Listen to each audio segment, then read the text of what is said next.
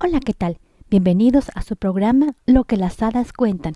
Ahora voy a contar el hermoso relato de El bautismo de Jesús.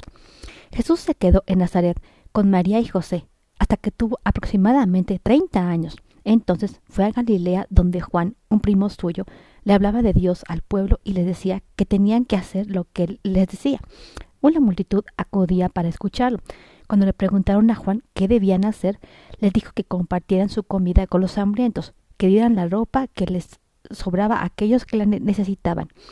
Juan bautizaba a los, que, a los que, que, se arrepentían de las cosas malas que habían hecho. Les bautizaba con agua del río Jordán. Esto, esto significaba que se arrepentían del mal que habían hecho en su vida y que podían volver a empezar llevando una vida buena. Os bautizo con agua, les decía Juan, pero llegará uno que es mucho más grande que yo. No merezco desatar sus sandalias.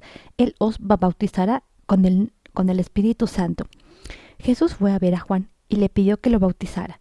Pero Juan le dijo, no está bien que yo te bautice, tú me deberías bautizar a mí. Hagamos lo que quiere Dios, dijo Jesús, y rezando una, oración se metió en el río. Juan vertió agua sobre Jesús para, para mostrar que estaba limpio. Entonces, justo cuando Jesús salía del agua, una paloma blanca voló sobre su cabeza y oyó la voz de Dios que le decía, Tú eres mi hijo amado, estoy muy satisfecho contigo.